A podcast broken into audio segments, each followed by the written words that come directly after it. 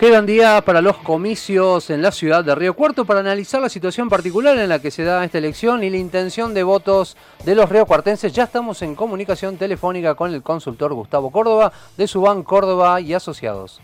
¿Qué tal Gustavo? Muy buenos días. Javier Sismondi y Susana Álvarez te saludan desde Noticias al Toque. Susana Javier, un gusto estar con ustedes. Gustavo, gracias por atendernos. Eh, la primera pregunta, una incógnita que tenemos, sobre todo en este particular tiempo que nos toca vivir, eh, ¿cómo creen que va a ser la afluencia de votantes en estas elecciones del próximo 29 de noviembre acá en Río Cuarto? ¿Qué se espera? Bueno, nosotros lo hemos evaluado en, en dos encuestas diferentes, una hace un mes y otra hace prácticamente una semana atrás y la verdad es que hemos visto una evolución positiva en cuanto a la manifestación de los vecinos de la ciudad de Río Cuarto de incluirse y participar de este proceso electoral. ¿no? Eso me parece que es un dato. Hace un mes lo medíamos alrededor del 60%, aquellos que decían que estaban seguros de que iban a participar o que probablemente lo harían. En cambio ahora eh, esa tasa ha subido al 70%, ¿no? Y me parece que es un buen dato y es auspicioso, habida cuenta de, eh, bueno, toda la especulación previa que se hace ¿no? en un contexto tan difícil como este.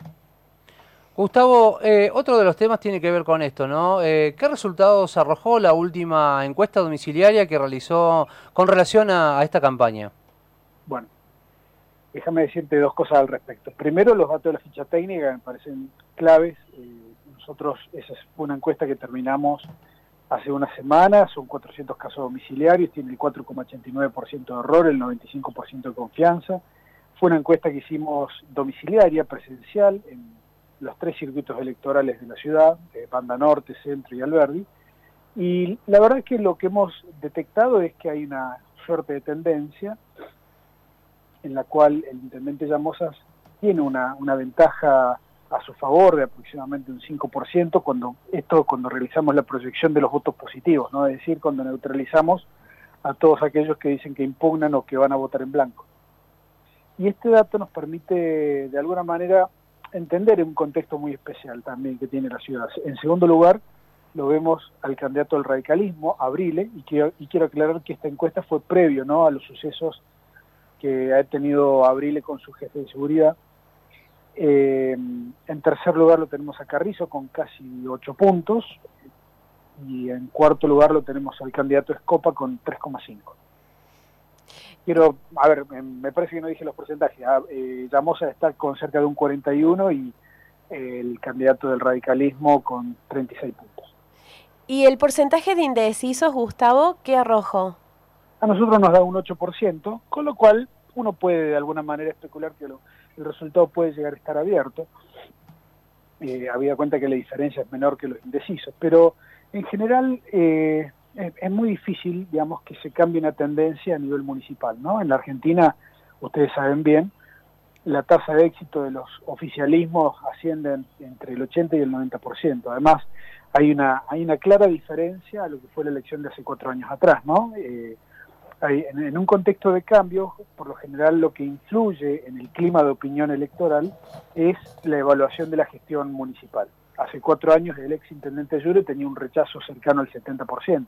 Hoy nosotros lo vemos o lo tenemos al, intendente Llamosas con cerca de un 60%, pero de aprobación. Entonces, ese es el primer dato. El segundo dato, que es evidente que Abrile ha hecho una, o tiene una buena estrategia, desde el punto de vista de que ha concurrido a este proceso electoral con una fuerza política sin internas, ¿no? que sí le había ocurrido al candidato Juni hace cuatro años atrás, que el radicalismo no estaba del todo consolidado o no tenía una coherencia en su trabajo de la elección. Y eh, me parece que el tercer elemento que, que significa algo para, este, para esta elección y para este contexto es que vamos a votar en medio de un protocolo sanitario con un cambio en la cantidad de votantes por mesa para garantizar de alguna manera la concurrencia a votar. Y este me parece que es el principal dato, ¿no? A pesar de todas las dificultades y de todos los inconvenientes, todo parece indicar de que vamos a tener un, día electoral ejemplar el domingo 29. Gustavo, respecto de este porcentaje de indecisos, ¿qué eh, otros datos se pudo eh, recabar con la encuesta para entender por dónde van estos indecisos? ¿Por qué su indecisión? No, en general es, y es normal, no, no es que estén indecisos, yo creo que es un problema de las empresas que nos dedicamos a medir opinión pública, de cómo registrar la opinión de esos votantes, ¿no? Pero en general yo debo decirte que contrariamente a lo que todo el mundo cree, el voto lo tenemos definido con muchísima anticipación. De hecho, mira vos qué interesante, eh, hay un autor norteamericano, Phillips, de apellido, que ha hecho una investigación sobre las tendencias previas de las campañas electorales y ha concluido que en toda América, en los últimos 20 años, en el 90% de los casos, en las elecciones se han terminado confirmando las tendencias previas. ¿Qué significa esto? Que en general ya tenemos un voto ya definido con muchísima anticipación lo confirmamos eventualmente el día de la elección, y sí las campañas electorales que tienen la función de movilizar e informar a los electorados pueden generar corrimientos, pero son corrimientos mínimos. ¿Y a qué me refiero con corrimientos mínimos? Dos puntos, tres puntos, para un lado, para el otro. Por eso esta elección todavía es competitiva, pero en general yo creo que el, el indeciso en Río Cuarto, a ver, si me tengo que guiar por los datos de nuestra última encuesta, y no es que pertenezca a un sector determinado, ¿no? Pero levemente ha votado mucho más a Llamosa intendente que a Juni intendente. Tiene una edad que podríamos decir casi el 40% de los indecisos tiene menos de 30 años. Eh, y te diría que la mayor parte de los indecisos está ubicado en el sector centro y banda norte.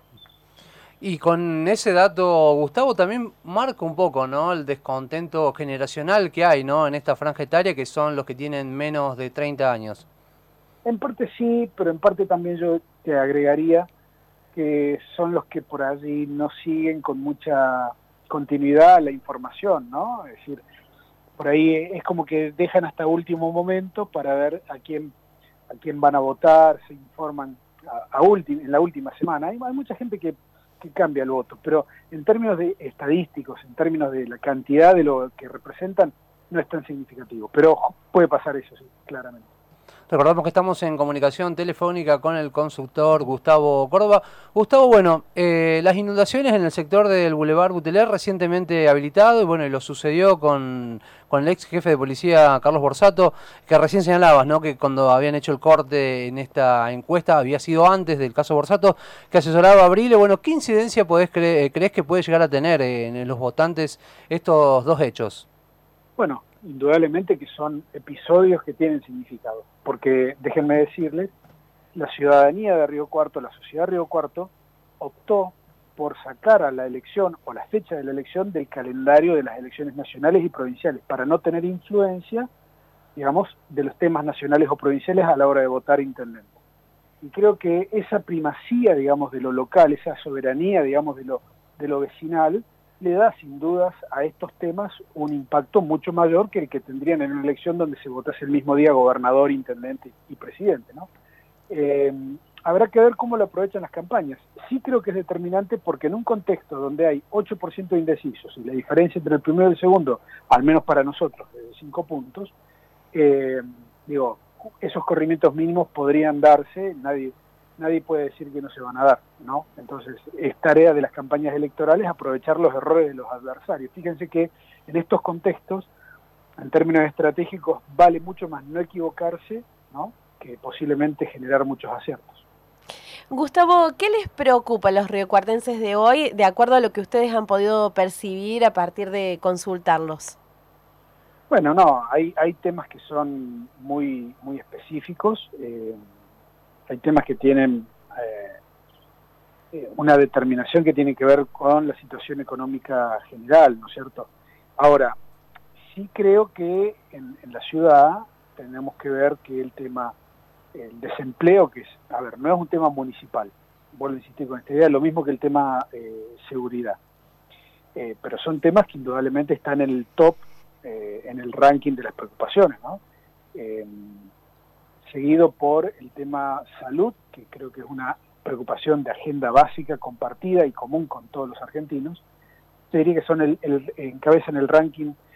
Eh, ahora, específicamente en la ciudad, el estado de las calles, el tránsito, ¿no? Y el tema del el asfalto y los baches, te diría que siempre conforman en la ciudad de Río Cuarto un top 5 ideal, ¿no? Para cualquier tipo de análisis de la gestión o cualquier análisis de las propuestas a la hora de generar una, un desafío electoral. Gustavo, ¿y cómo es analizar una campaña y a los candidatos en esta época tan particular que estamos atravesando? Eh, ¿Cambiaron algunos parámetros para medición en, esta campaña en particular? bueno, nosotros hemos tenido que seguir también protocolos sanitarios muy estrictos a la hora de sacar a nuestros encuestadores a la calle, así que sí, claramente. Eh, pero en general debo decirte que el, principal tema es la, el impacto de esta pandemia en, nuestra, en nuestro desarrollo de todos los días, ¿no? Es decir, cómo hemos tenido que ir variando nuestra rutina diaria en función de la cuarentena. Algunos la han cumplido más, otros menos, ¿verdad? Eh, y el impacto que esto va a generar hacia adelante, porque nadie está midiendo las consecuencias por ahí emocionales que vamos a tener, que las vamos a tener además. Eh, y esto también puede tener algún impacto, digamos, en el, en el comportamiento electoral. No sé si va a ser determinante, pero puede llegar a tener un comportamiento.